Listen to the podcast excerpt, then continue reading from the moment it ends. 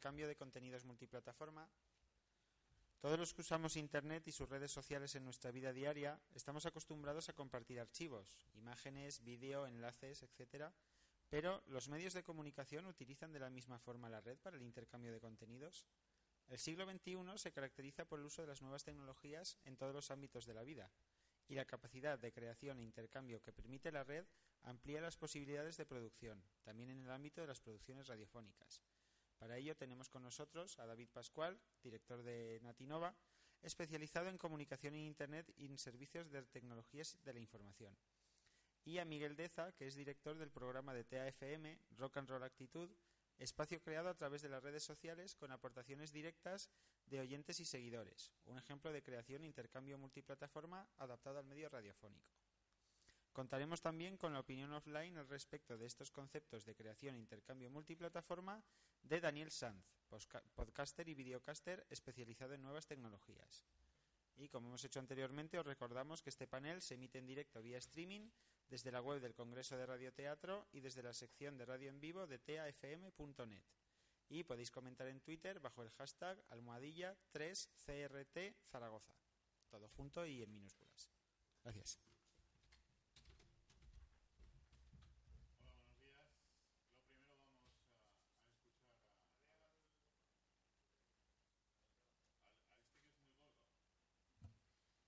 Buenos días. Buenos días. Vamos a escuchar en primer lugar a, Daniel Sanz, un mensaje que nos ha dejado grabado muy amable.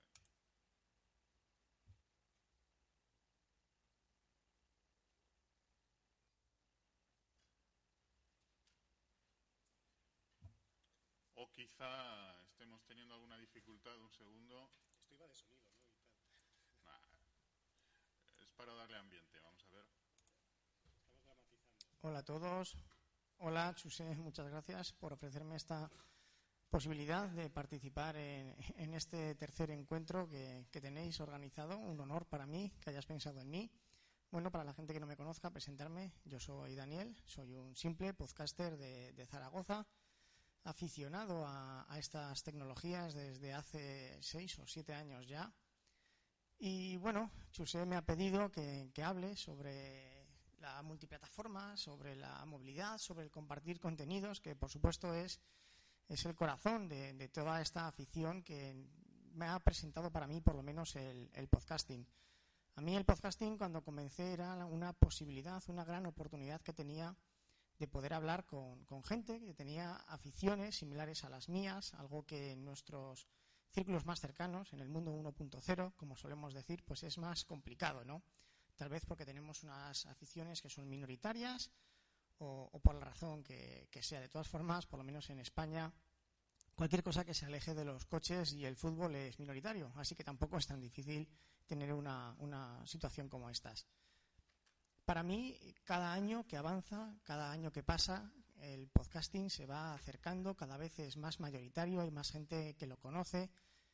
Prueba de ello, bueno, es el, intercambio que tenéis organizado en España, en Latinoamérica. Somos afortunados los españoles de tener esta hermandad ¿no? con Latinoamérica, que, con los cuales compartimos el, idioma, y nos hace muy sencillo poder disfrutar de gran cantidad de contenidos de una gran calidad. Eh, allí yo creo personalmente que se mueve mucho más el, todo este tema de la radio online, el podcasting, tiene más movimiento que aquí. También es cierto que, por supuesto, son muchas más personas, pero sobre todo me he dado cuenta que en España tenemos la facilidad de las tecnologías, de tener conexiones de gran velocidad y allí yo sigo varios podcasts que tienen no dificultades porque se buscan muy bien la vida, pero graban con tecnología que aquí podríamos decir que consideramos ya obsoletas, ¿no? Muchos podcasts eh, los escucho que se graban con Blackberries y la verdad es que se buscan la vida y eso demuestra que lo importante es la creatividad, la pasión que le ponga a uno y no tanto los medios tecnológicos. Algo que afortunadamente, eh, gracias a, estas tecnologías, gracias a Internet, que es posible tener una conexión desde prácticamente cualquier lugar del mundo, aunque sea a una baja velocidad, eso es lo de menos y con cualquier cosa que tenga un micrófono, como un teléfono, no hace falta, por supuesto, que sea caro ni, nada por el estilo, nos da una libertad de expresión y de comunicación con lo cual podemos, cualquier persona puede compartir con todo el resto del mundo lo que él piense, lo que él crea y sobre todo lo que él cree, porque podemos crear contenidos. Para mí también es una gran oportunidad porque desde hace poco cada vez tengo menos tiempo para grabar el podcast y actualmente lo que hago es simplemente cinco o siete minutos que voy desde, desde que salgo a las seis de la mañana de mi casa para ir al trabajo hasta que llego a la carretera donde me recogen los compañeros. Esos cinco o siete minutos puedo grabar un audio, puedo transmitirlo en vivo y toda la gente lo puede escuchar después cuando se levanten, cuando lo descarguen y es simplemente con algo tan sencillo como apretar un, un botón.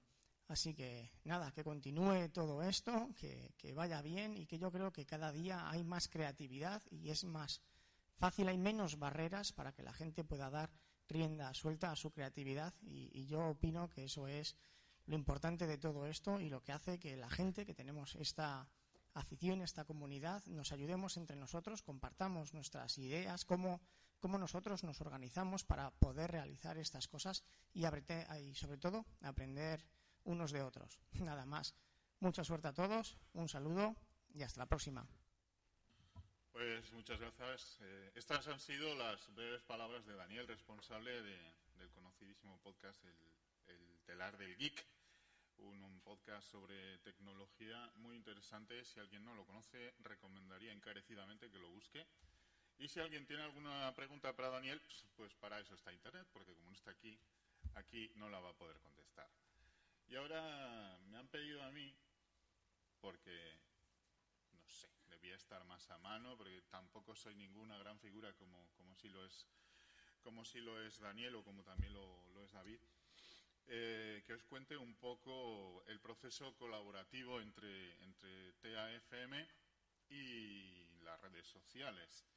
Al, presentarme han hablado del programa que dirijo hoy en día, que es eh, Rock and Roll Actitud, pero aún me gustaría hablar un poquito de, los precedentes.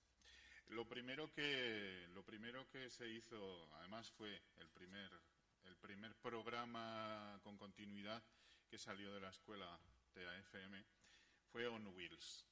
Esto fue en el año 2009, era un programa sobre el eh, un programa sobre el mundo de la moto, pero no sobre el mundo de la competición, sino desde el, punto de vista del usuario. No había sido pensado, ni mucho menos como un programa colaborativo, pero bueno, eh, un par de años antes había nacido en España la versión en castellano de Facebook. Parecía en aquellos entonces que eso podía ser una herramienta útil y se creó una cuenta para este programa fue uno de los primeros programas en, tener su, cuenta de, Facebook. Y bueno, para, para aquel 2009 llegar a los 800 usuarios de esta cuenta llegó a ser todo un hito.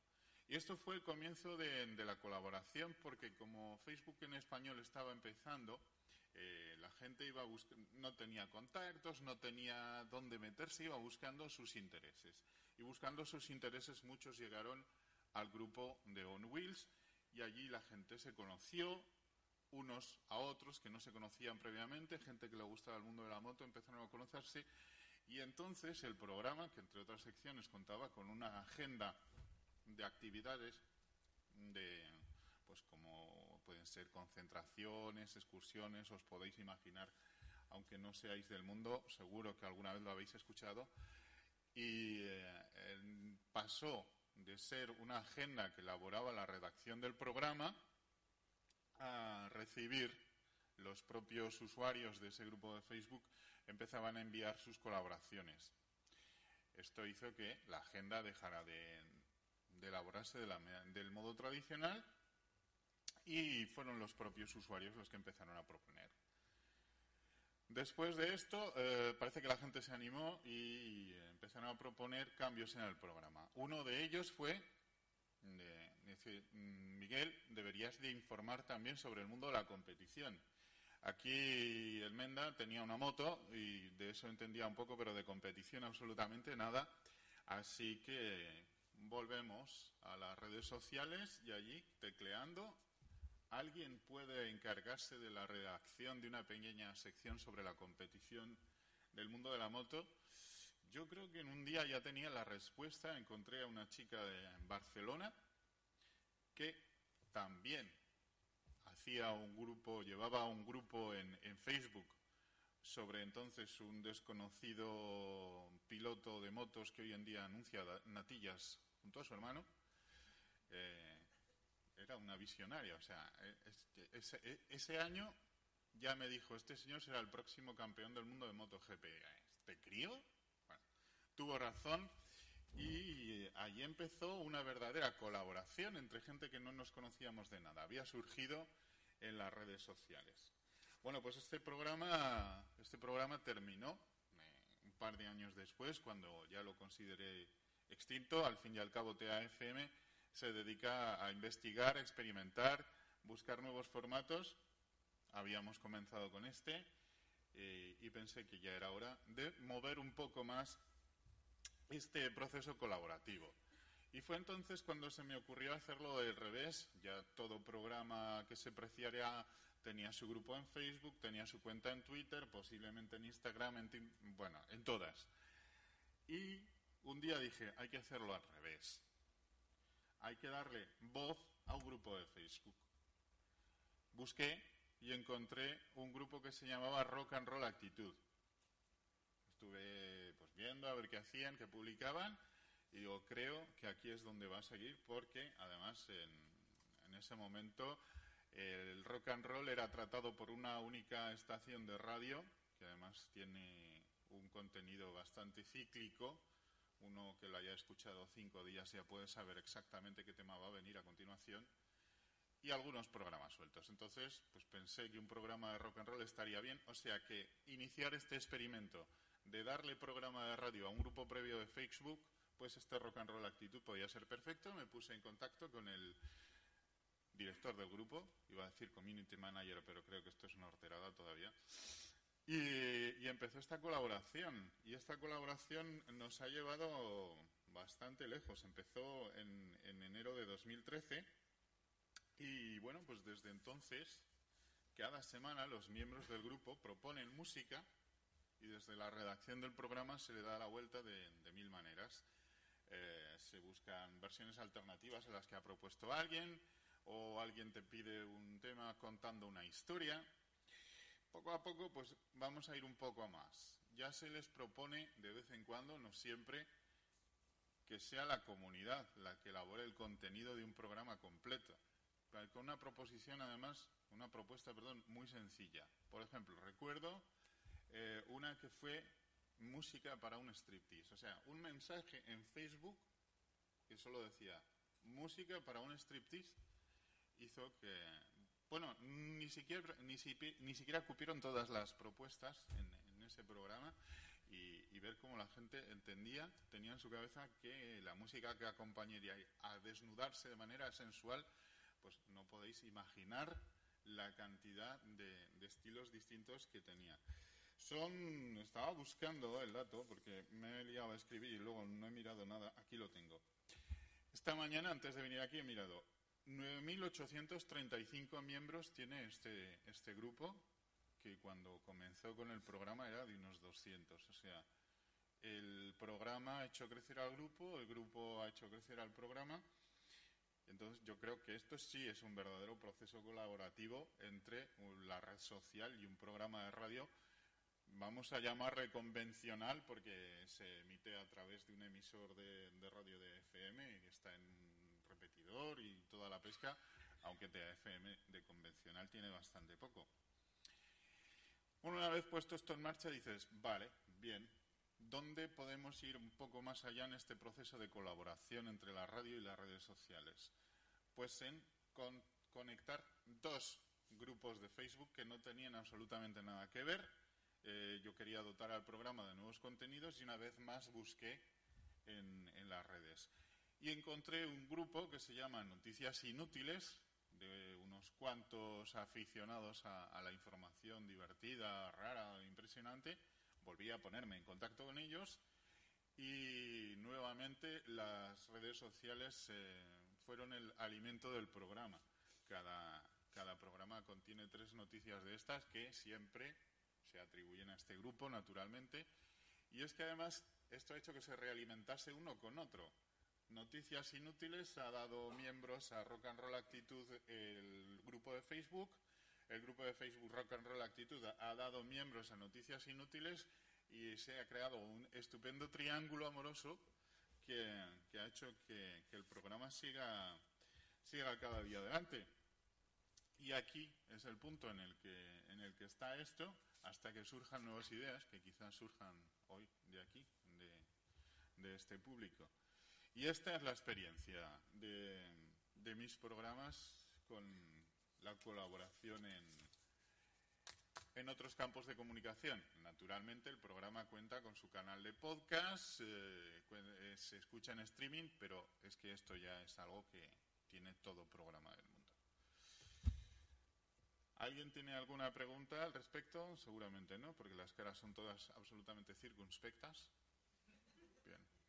tenía que haber hecho la conferencia en latín como tú me sugeriste. Te lo he avisado. Habla en latín. Sí. Espera que te pasen el micrófono y así sale. Ah, mira. Fíjate, si es que me los... yo es ver un micrófono y me lo quedo. Decía que yo te voy a escuchar perfectamente, pero como estamos emitiendo. Muy buenas. La pregunta suena esto algo así. Sí, perfectamente. Sería más eh, para el chico de antes también de lo del podcast. Pues eso, eh, ¿cuántos programas saca? ¿Saca uno semanal, el del telar de, del Geek? ¿O cuántos podcasts saca? Pues hasta que yo tenía conocimiento, sí. No sé si ha, reducido la frecuencia. ¿Que, ¿Con qué frecuencia saca el programa, el podcast? Ah, ahora, ahora el microespacio sí, el micro que está haciendo ahora Daniel Sanz es un programa que está haciendo además en tiempo real, en streaming a través de Spreaker, y creo que lo está haciendo diario, de unos 8, 10, 12 minutos. Da pequeños, pequeños apuntes, pequeñas cosas que incluso lo va emitiendo en directo según va andando por la calle o va al trabajo o vuelve a una hora más o menos convenida, suele ser siempre mediodía si no recuerdo mal, y bueno, pues según va andando con su dispositivo móvil, va haciendo su podcast en directo, o sea, su, emisión en directo para convertirlo en podcast. Y el telar del geek, igual que el arca de la alianza, cuando lo, tenía, lo, tenía vivo o abierto, se emitía también en formato radio dentro de la programación de TFM. ¿Alguien tiene...? ¿Sí?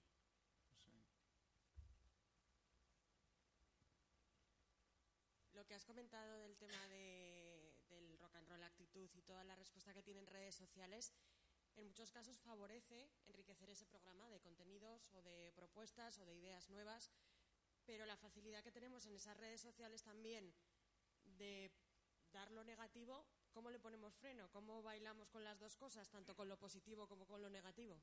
Bueno, ahí está que el, director del programa es un prepotente de mucho cuidado y pues, corta donde, donde le parece, desde luego. Eh, tengo, tengo que contaros una anécdota y es que cuando, cuando haces un programa musical, seguro que aquí hay más de una persona que lo hace, siempre hay quien te viene con su maqueta, con su...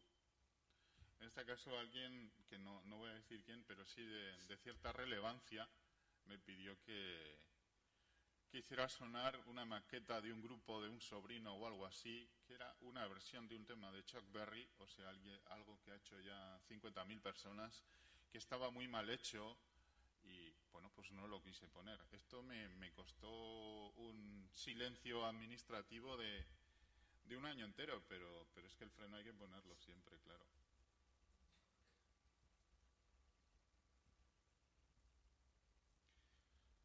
Bueno, pues entonces vamos a, a tener que darte paso, David.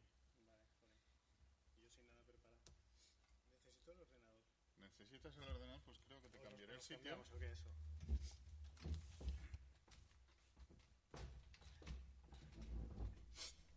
Estoy un poco enfriado, así que ya me perdonaréis. Bueno, eh, él ha, contado toda su experiencia en radio. Mi experiencia en radio es esta, ya ha acabado, es ninguna. Vale, entonces no sé por qué. con un fuerte aplauso. No sé por qué me invitan a esto, vamos a comer ya, porque aquí no hay nada que contar. No, yo no me dedico a la, a la radio eh, pero sí que nos dedicamos eh, nuestra empresa especialmente a lo que tiene que ver con el mundo de Internet y la creación de formatos, en este caso audiovisuales. y muy especializados en lo que es eh, los directos. Los diferentes programas en, en, directo con la complejidad que ello lleva. Siempre digo que eh, tiene un pasito más ¿no? el, tema de, del audiovisual porque requiere maquillarte, porque se te ven las cámaras y todas estas cosas. Ves, puede salir en la radio sin ningún problema así, no pasa nada, nadie le ve y no suele tener problemas. Entonces, eh, otros sí, ¿no? Eh, bueno, eh, nuestra, tengo una pequeña, son cuatro slides para que, me, para que me recuerden las ideas, porque como estoy con, con ibuprofeno, ¿sabes? Pues por lo menos que pueda ver. De qué es un medicamento legal, ¿eh? sí, eso es lo que, lo que, lo que... ¿Esto cómo se ve aquí, por cierto? ¿Hay que switchar algo o hay que...? Ya, vale, está deformado. Nuestro logo es más redondo, ¿vale? Han, lo han estirado así. Me, me, han destrozado la imagen de marca. Bueno, nosotros no, nos, os explico un poco a qué nos dedicamos para que luego pues, contextualicemos la, lo que vamos a hablar, ¿no? Y luego también podéis preguntar. Nosotros nos dedicamos a, a, la comunicación audiovisual estratégica. Diseñamos formatos de Internet, televisión, formatos de social TV, transmedias, todas estas cosas. Tenemos eh, la pata tecnológica, también gestionamos canales, pues, por ejemplo, aquí en Zaragoza era lo de Aragón, o ZTV, o La General, Radio, eh, Instituto Tecnológico de Aragón, son canales que llevan nuestra tecnología. Entonces, eh, estamos en la pata esta de streaming de controlar lo que es la tecnología y en el contenido, ¿no? Y toda esta parte del medio, que es utilizar la tecnología y el contenido para llegar al usuario, es decir, la estrategia, esa es en este caso mi parte en la, en la empresa. Yo soy el que me esfuerzo o, o, aporto con todos los demás, ¿no? pero mi parte concreta es diseñar una estrategia que al final haga que el contenido se vea y que dé dinero. Tengo un problema en mi empresa, o tenemos un problema que a la vez es una ventaja, que nosotros trabajamos normalmente para empresas, las empresas requieren resultados, y si el formato o lo que creamos no da dinero, no sirve. Entonces nos obsesionamos mucho porque los trabajos funcionen. Y esa es, pues, es en parte mi parte, conseguir que, esté todo diseñado de una forma para que conecte con el usuario, llegue al usuario y además llegue al usuario que queremos llegar, que no llegue a cualquiera, sino que llegue al público que necesitamos. Y dicho esto, os cuento un poco mi visión de, mi visión de todo esto. Bueno, nosotros empezamos, eh, quiero aprovechar para decir que Chuse, uno de nuestros primeros programas acá, allá con unos píxeles así de gordos en directo, pues Chuse se animó a hacer experimento en vivo, ¿vale? Y bueno, ya, ya que hemos llegado, algo haremos, habremos hecho bien, ¿no? Desde aquel tiempo. Bueno, en principio, cuando hablamos de, de, de Internet, normalmente pensamos, yo me voy, a enfocar, me voy a enfocar en el entorno digital, ¿vale? Creamos un contenido, ya sea una, obra de, de ficción, radioteatro, un podcast, lo que sea, y bueno, pensamos, o a veces hacemos que lo subimos aquí a la nube, ¿no? lo subimos a, a, Internet, y a partir de allí nuestro formato va a ser visualizado. Y vamos a tener público. Y la gente lo va a compartir, la gente lo va a comentar. Y en muchas ocasiones, formatos que son excepcionales, o sea, formatos muy, muy, muy buenos, cuando los vas a visualizar, prácticamente no los ve nadie. Es el cri-cri que decimos nosotros. Yo lo publico, cri-cri, los grillos. ¿Vale? Ahí nadie lo ve, cuando no es un formato que, que, se, que, sea malo. ¿Por qué ocurre esto? Porque a veces cuando, cuando creamos este contenido y lo queremos distribuir en diferentes plataformas, no estamos conscientes de todo el entramado que hay detrás y de cómo hay que hacer las cosas quizás de otra forma, con una mente estratégica, ¿no? vamos a decirlo. Mirad, os voy a enseñar, esta la, muestro, una, vale, se supone que había un enlace, si no lo busco manualmente. Eh, yo muestro los que habéis estado en alguna charla mía, Los que habéis estado en alguna charla mía habréis visto esto que os voy a mostrar. Es un contador en tiempo real de lo que está sucediendo en Internet. Entonces, los que ya me conocéis, lo vais a ver otra vez. Mejorado, ¿vale? Va, va mejorando con el tiempo, se van añadiendo unas cosas como la piratería en España, que somos de los más piratas, que lo sepáis. Social Media Count. Trae estos momentos, lo hago a postas, ¿sabes? Hago como que se rompe para poner la web y así aprovechar a, completa. Y es que soy más de soy más de Chrome. Si lo doy en F11 se pondrá, ¿no? En pantalla completa. Vale. Mirad, esto es un contador en tiempo, en tiempo real de lo que está ocurriendo en Internet. ¿Me acerco el micro? Vale. Esto es un contador en tiempo real de lo que está sucediendo en Internet. Cuando nosotros creamos cualquier formato, ya sea un formato en audio, en vídeo, en una imagen, cualquier cosa, a veces no estamos conscientes de que cuando lo subimos a esta nube tan bonita que hemos visto en el principio, está entrando aquí. Está entrando en un lugar donde la generación de contenido es brutal. Nunca ha habido tanta facilidad para generar contenidos, pero nunca ha habido tanto contenido disponible para el usuario. Y ese es normalmente el reto que nosotros, los que nos dedicamos un poco a que los contenidos funcionen, nos encontramos. ¿Cómo destacar en todo este lío? Mira, llevo hablando desde que he puesto esto, va a llegar para un minuto, y bueno, se han subido 84 horas en vídeo a YouTube, eh, se han hecho casi 300.000 búsquedas en Google, se han subido casi 300.000 fotos a Facebook, etcétera, etcétera, etcétera. Si fuésemos a un día, esto es lo que ocurre en un día. ¿Vale? ¿Veis los números cómo van subiendo? Si nos vamos a una semana, si nos vamos a los dispositivos móviles es otra guerra, juegos e incluso aquí tenéis un botoncito, si luego queréis entrar en la web lo tenéis para jugar con él, del dinero que, está, dando, que está generando los diferentes formatos. Me alegro de que la tele está en primer lugar, ¿sabes? Lo del audiovisual y tal. Entonces, esta es la realidad, ¿no? Y a veces el, el, problema está que no estamos conscientes de que cuando creamos ese formato, aunque sea muy bueno, cae aquí. Y aquí es muy difícil de destacar. Por eso, antes de crear el formato, yo me gustaría aportaros un poquito, simplemente en 10 minutos, ¿no? ¿Qué pasos yo daría genéricos antes de empezar a crear un contenido? ¿Vale? ¿Qué es lo que nosotros hacemos eh, a la hora, antes de crearlo, incluso antes, ¿no? Primero, pues hay, ciertos aspectos que, que tener en cuenta. Por ejemplo, una de las primeras cosas que, que siempre aconsejamos y que yo os aconsejaría ¿vale? es en principio analizar, analizar lo que está pasando. Si tenemos web, ¿qué está pasando en nuestra web? ¿De dónde viene el tráfico? ¿De dónde no viene? ¿Cómo se comporta el usuario en Internet? Hay muchas estadísticas que podemos ver de usuarios, de... A ver, me, dirijo a un público de chavales de 14 años, por ejemplo. Pues bueno, habrá que ver dónde está ese público. Ya no es cuestión de qué quiero contarle a ese público, sino lo primero que tendré que saber es dónde está. Y en los chavales de 14 años les interesa están en Instagram, en Facebook no, ¿vale? Esto va cambiando. Entonces, la primera parte, antes de ese contenido, incluso antes de empezar a pensar en el formato, es pensar dónde está, en qué plataforma está el usuario, la persona a la que le queremos enviar nuestro contenido, con la que queremos conectar. Porque luego vais a ver que va a marcar el contenido que hagamos, el formato ya en sí mismo, lo marcará no solo el contenido original, no solo lo que queremos contar, sino dónde lo queremos contar y cómo. Si empezamos desde esta parte, vamos ya desarrollando el formato adaptado al público que queremos llegar y nos va a ayudar a ser un poquito más efectivo. Esto no da la garantía del éxito, ¿vale? Y voy rápido simplemente para... Son cuatro ideas y luego ya pues, debatimos, si queréis. Siguiente paso, y a veces no estamos conscientes de ello, es que los usuarios al final estamos en una tele, podemos ver el contenido o escucharlo, en una televisión, en un iPad, en un iPhone, en un PC, en un tablet. Y esto eh, parece una tontería, pero no lo es. Me explico. Eh, tenéis que tener en cuenta que yo no soy el mismo usuario. Yo personalmente, ni cualquiera de vosotros, soy el mismo usuario cuando cojo el autobús o el tranvía y consumo contenido desde mi móvil. Si lo, si lo consumo desde la oficina, soy otro tipo de usuario. Y si estoy en mi casa, según el estudio de Orbit, estoy tirado eh, en el sofá con el tablet. Por lo tanto, tendré más tiempo para disfrutar de otro tipo de contenido. Si yo voy en el autobús, pues igual voy a escuchar al telar de, del geek con un podcast de 6-7 minutos. Pero no escucharé Crónicas Marcianas, que algunos de sus capítulos duran 30 minutos. ¿Veis un poco la idea? Bueno, aquí Santilínea siempre me rebate todo, pero, pero ya lo conocéis, los que lo conocéis sabéis que es por, por bueno, luego lo debatimos.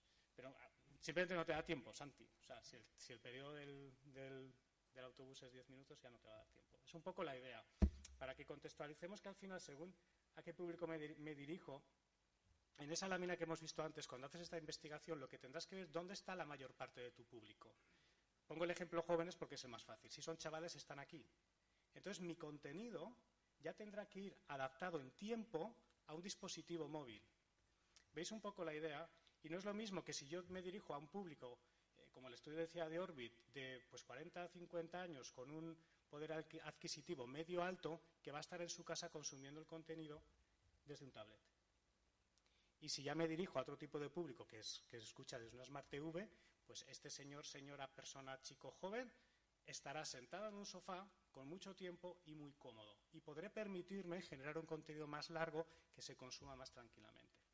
¿Veis un poco, la idea? Entonces ya vamos sumando y esto ya va, ya formando nuestro propio contenido, sea un podcast, sea un programa de televisión, sea un vídeo, sea lo que sea. Seguido este paso, vamos a otro, a otro lío. ¿vale? Ya, sabemos dónde están, pero ahora la gente interactuamos, no interactuamos en el móvil, interactuamos en el Facebook del móvil, en el Twitter del móvil, en el WhatsApp del móvil. Hay diferentes plataformas donde hay que saber también dónde está nuestro usuario. Si sabemos en qué dispositivo están trabajando, o sea, en qué dispositivo están conectándose, si sabemos qué plataformas usan, ya sabemos dónde tenemos que esforzarnos por difundir nuestro contenido. Nuestra estrategia de comunicación va a tener que ir enfocada a esa red social o, si es una plataforma de podcast o si es un foro o si es una... no lo sé, lo que sea. Pero toda esta parte normalmente es la que se omite, la hacemos después. Primero hacemos el formato y luego pensamos cómo lo vamos a difundir. Bueno, hacemos, a él le fue bien, ¿vale? Primero hizo el formato y luego dijo hago un Facebook y, y, un Twitter y ya está, ¿no? Pero bueno, siempre a alguno le tiene que ir bien, ¿vale? Entonces, esta sería un poco la siguiente, la siguiente fase. Porque a partir de ahí, lo que no nos damos cuenta, ya en esa red social, aunque hayamos acertado, que el usuario, además, no solo existimos nosotros, no solo existe nuestro podcast, nuestra creatividad, nuestro programa, lo que sea, hay mil millones de contenidos más. Y el usuario cuando entra, si por ejemplo, vamos a poner un supuesto, hemos detectado que en Facebook es un lugar donde podemos distribuir muy bien nuestros contenidos. Pero en el feed de Facebook estamos nosotros y competimos con 30.000 contenidos más, y muchos de ellos mejores, otros peores y otros iguales. Pero estamos allí. Entonces, ahora también tenemos que captar la atención del usuario. Y los contenidos tienen que estar bien diseñados para captar la atención de ese usuario. Y a veces hay que usar pequeñas tácticas, digamos, ¿no? para, para conseguir que al final ese clic vaya a nuestro podcast y no vaya, y no vaya a otro. ¿vale? Esta es un poco, un poco la idea. Construimos desde abajo hasta arriba para, para al final ya conectar muy bien con el usuario. No sé si me hasta ahí bien, vale. pero luego preguntáis. Y a partir de allí, la siguiente fase, ya esto lo he resumido, esto daría para un curso entero, ¿vale? Algunos estamos aquí en el CTA, así que este, bueno, empezamos uno el, la semana que viene. Este es momento promo, pero bueno, ya está lleno, o sea que da igual. ¿No te has podido apuntar? Pues ese lo daba yo, te tenías que haber apuntado. Y por ahí Rocío, que la veréis por ahí, también. Bueno, pues el siguiente paso, y esto como digo se explica en un curso aquí de 60 horas, ¿vale? Para, para aprender a hacerlo, sería aprender a generar conversación. No tenemos que olvidar que una vez que hemos conectado con el usuario, nos ve, no hay mayor potencial que el usuario, las personas recomendando nuestros podcasts, nuestros vídeos, nuestros blogs. Ese es el potencial realmente. Cuando conseguimos crear una comunidad como, como, él tiene ya, y ese, es, un, y es, es muy difícil de conseguir. Ellos han hecho un trabajo excelente. Cuando tú tienes una comunidad que además recomienda y distribuye tu contenido. Ese sería el último paso. Si empezamos de esta forma, haciendo una buena investigación, es probable que consigamos una cosa que ahora os voy a preguntar, que sería que nuestro podcast o nuestro contenido de pasta. ¿Cuántos de aquí ganáis dinero por lo que hacéis eh, con, con, audio o vídeo? ¿Cuántos ganáis dinero? ¿Cuántos habéis hecho mínimamente este proceso que he dicho? Uno, no te ha dado dinero. Eso que no lo has hecho bien. no, no, no, siempre funciona, ¿eh? o sea, también a veces es complicado, ¿eh? O sea, no es tan fácil como parece. Con esto te garantizas una parte del éxito. Estás, vale. Es que es importante, ¿no? Al final, yo, yo siempre recomiendo, como os digo, nosotros tenemos la, la, ventaja o el problema de que cuando diseñamos un formato tiene que dar dinero sí o sí. De una forma u otra tiene que cumplir objetivos. Entonces ya, como vas, ahí, como vas a ello, todo el proceso lo tienes que hacer obligadamente. Y, eso, y al final hemos aprendido así. Nosotros cuando empezamos a hacer tele Social TV y demás, como contaba que Chuse participó y demás, nosotros lo hacíamos todo by the face. Éramos una cuadrilla de colgados que nos juntábamos ahí en un estudio a hacer programas en directo. Y nos lo pasábamos pipa. Pero ahí de ganar dinero nadie se lo planteó, hasta que un día vimos que sí que se podía ganar dinero, no solo con nuestros propios formatos, sino desarrollando formatos para terceros. Y al final la clave es esta. Yo porque os diría que siempre empecéis un formato pensando en el dinero. No es porque, o sea, a veces yo cuando digo esto, algunos me dicen, jo, pero es que yo lo hago por amor al arte, a mí me gusta. Vale. Para empezar, si tú consigues dinero, tu formato va a mejorar. Si tú tienes dinero para invertir en tus producciones, ya sean de audio, ya sean audiovisuales, vas a poder invertir, vas a poder traer mejores invitados, te vas a poder permitir invitar a alguien de Madrid que venga, que le pagues el hotel, le pagues la comida y hasta si le tienes que pagar, no lo sé. Pongo un ejemplo. ¿eh? Para empezar, vamos a poder mejorar nuestro formato. Pero además, cuando tenemos un fin económico, aunque no sea el fin solo, solo, solamente el económico, no me refiero que sea el fin final, pero cuando queremos hacer que haya una monetización de nuestro contenido, nos vamos a esforzar por hacer todo ese proceso. Cuando lo hacemos por amor al arte, y cuando digo amor al arte, amor al arte de verdad, o sea, que nos gusta y lo hacemos, obviamos todo esto. Y a veces lo que hablamos, hay formatos, hay contenidos que son espectaculares y que sin embargo no funcionan. Y no funcionan porque la gente no llega a verlos, pero porque no los encuentra. O sea, el contenido o lo encontramos o somos encontrables o tenemos que llegar al usuario de otra forma. Y esto no se consigue normalmente sin hacer nada. Ha habido casos que sí, ¿no? Sobre todo cuando muchos de los formatos que ahora que triunfan vienen de atrás, vienen de cuando no había esta masificación de contenidos, gente que empezó en sus Twitter, en sus Facebook hace ya mucho haciendo algo profesional y destacaron muy pronto y subieron. Pero ahora es muy difícil. Entonces, bueno, por no enrollarme más, esta era un poco mi, mi, mi punto de vista, mi intervención. ¿Vale? Esto es un poco lo que quería contar. Ese soy yo, ¿vale? Y esa es la cuenta de Natinova. Y nada más, y ya si queréis debatimos, si estáis de acuerdo, si no, eh, preguntas, lo que queráis.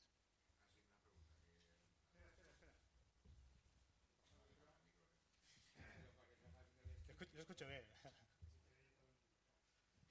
Sí, eh, quería preguntar, porque me ha, me, ha, me ha llamado la atención el detalle que has dicho de que la, la gente entre, mm, bueno, el sector de público de 14 años está en Instagram, ¿no? Lo has dicho.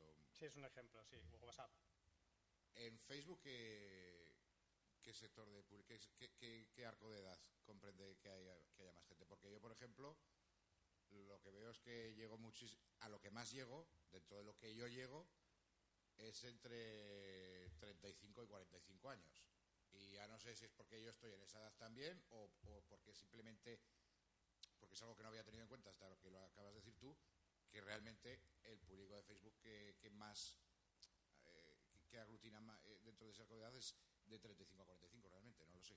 Sí, incluso más. Según un último estudio decía que el segmento que más está creciendo en Facebook son las señoras, y digo señoras porque lo ponía así, Sí, las señoras señoras de, que van con 50 y- bata y de tal, sí. 56 años.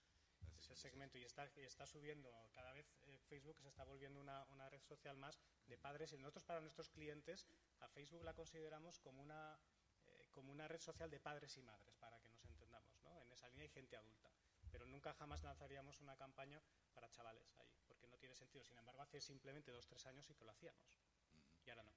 Los chavales eh, sobre todo están en, en- en WhatsApp es- se mete y sobre todo si queréis conectar con jóvenes publicar a partir de las 10 de la noche cuando se meten en la cama, dicen a los padres que se van a dormir, están whatsappeando, instagrameando o en el Snapchat. ¿Vale? Son los que más.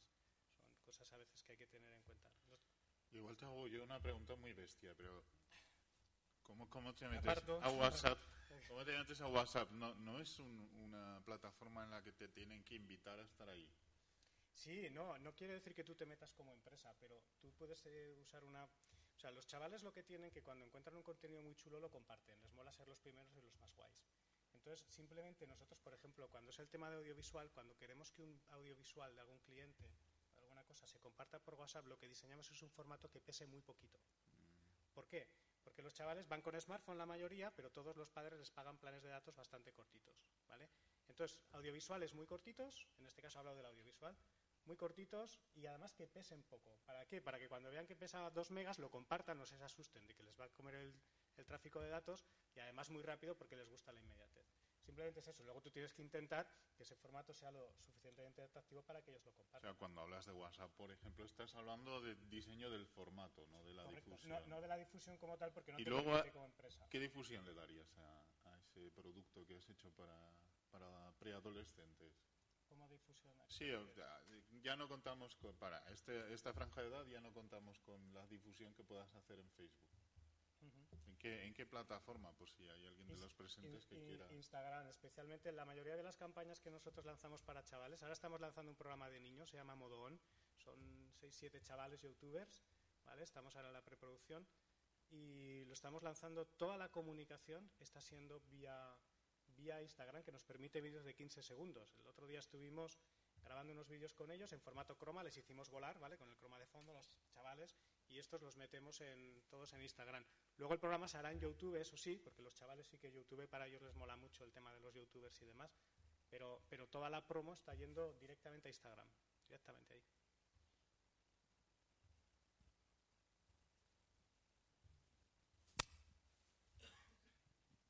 Hola, buenas.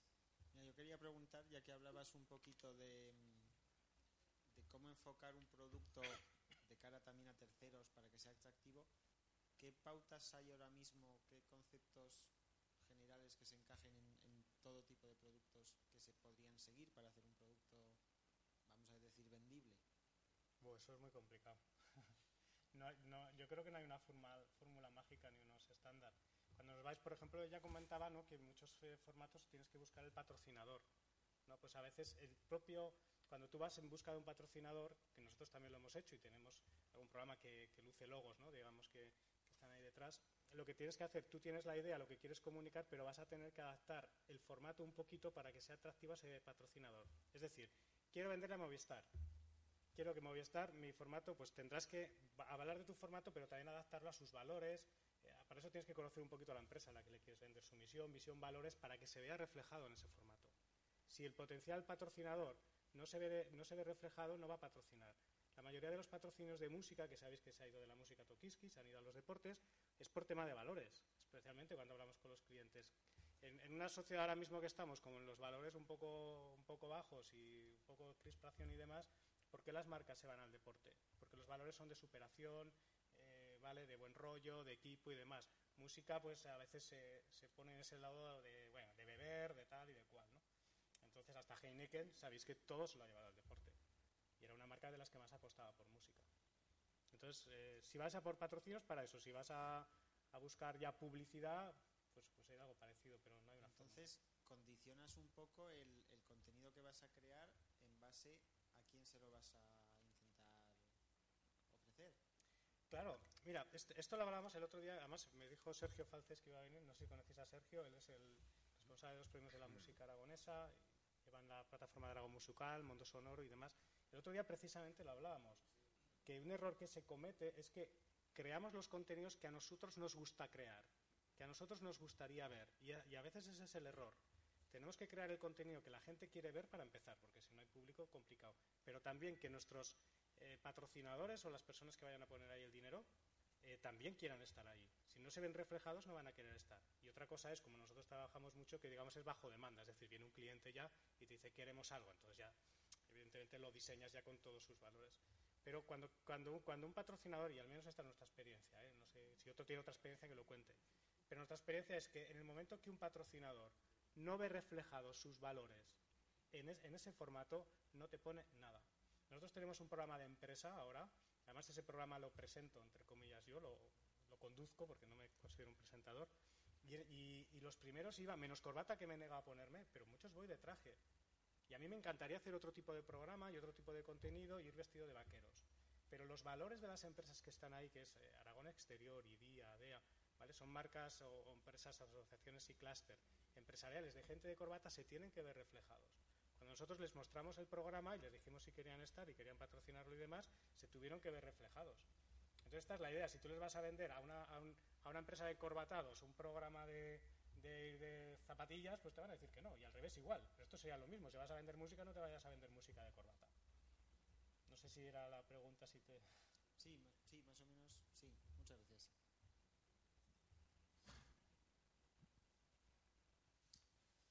Sí, hola, ¿qué tal? Bueno, en parte yo iba un a saber eso, si eran están, los patrocinadores... están acosando, ¿te das cuenta? Sí, ¿no? es que el, el, el, preguntarle a él. la historia interesante la tienes tú. Que de la radio iba. No sé si me escuchas bien. Quería saber si el dinero lo, lo consigues a través de los patrocinios o es también por las descargas que puede haber que también pueden estar No, no, no, no hacemos ningún no hacemos ningún formato, digamos, eh, de pago, ¿no? Que sería por descarga. y estos que dicen que descargas en YouTube te, están facilitando también un ingreso. No, no. Como, decía al principio, nosotros la mayoría lo trabajamos prácticamente, excepto los formatos propios que pruebas y si funcionan, buscas patrocinadores.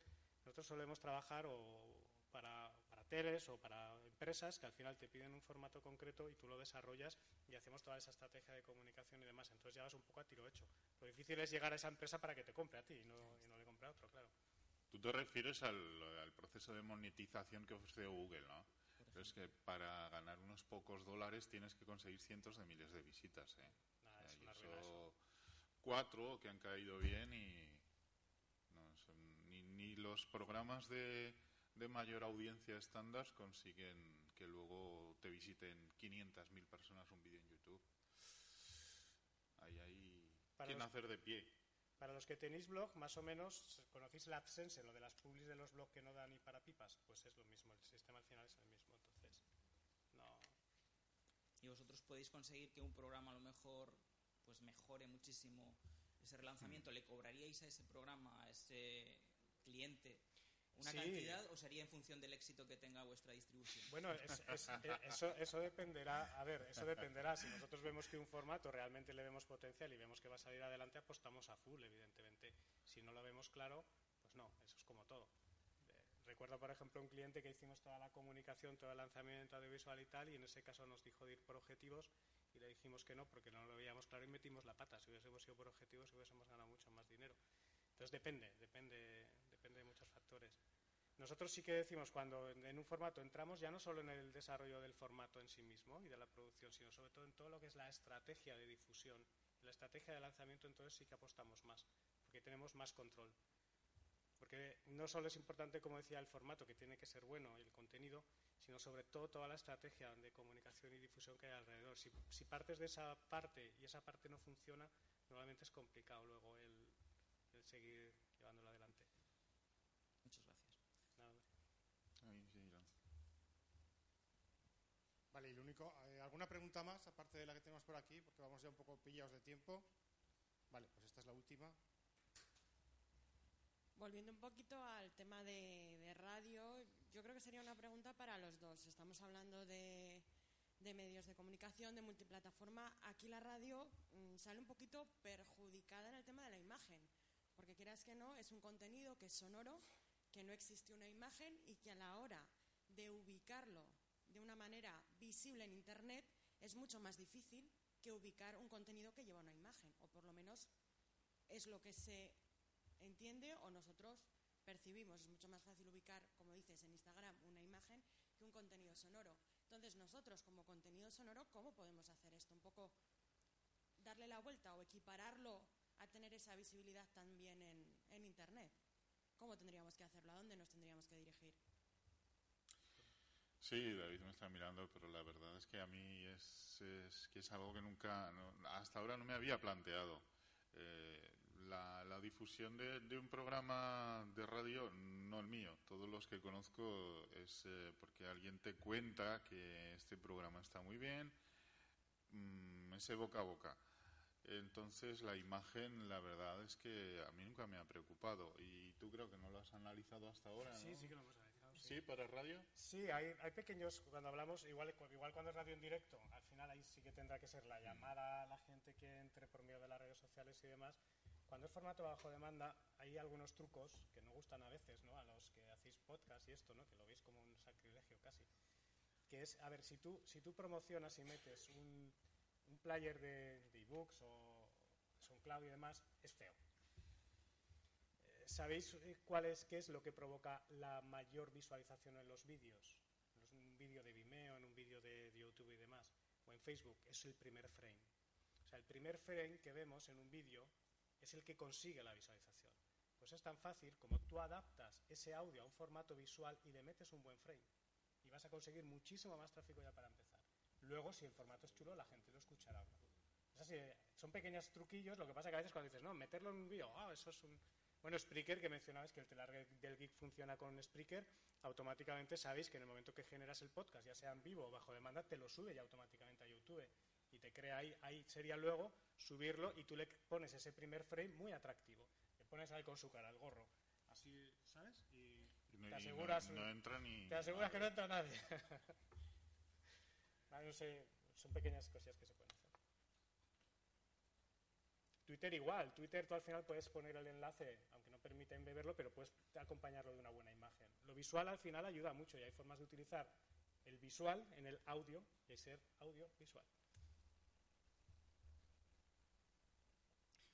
Bueno, pues eh, si no hay, que parece que no hay más preguntas, vamos a, a dar por terminado este, este segundo panel de hoy. Y os esperamos a todos, eh, el que quiera escuchar ficción sonora, es, eh, tengo aquí el programa, a las tres y media. A las tres y media de la tarde.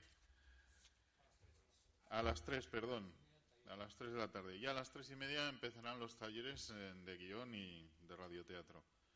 Y bueno, a las seis y media de la tarde la representación en vídeo de uno de los episodios eh, de Crónicas Marcianas con el cuadro de actores de TEA FM, donde si no. Muchas gracias y os esperamos esta tarde.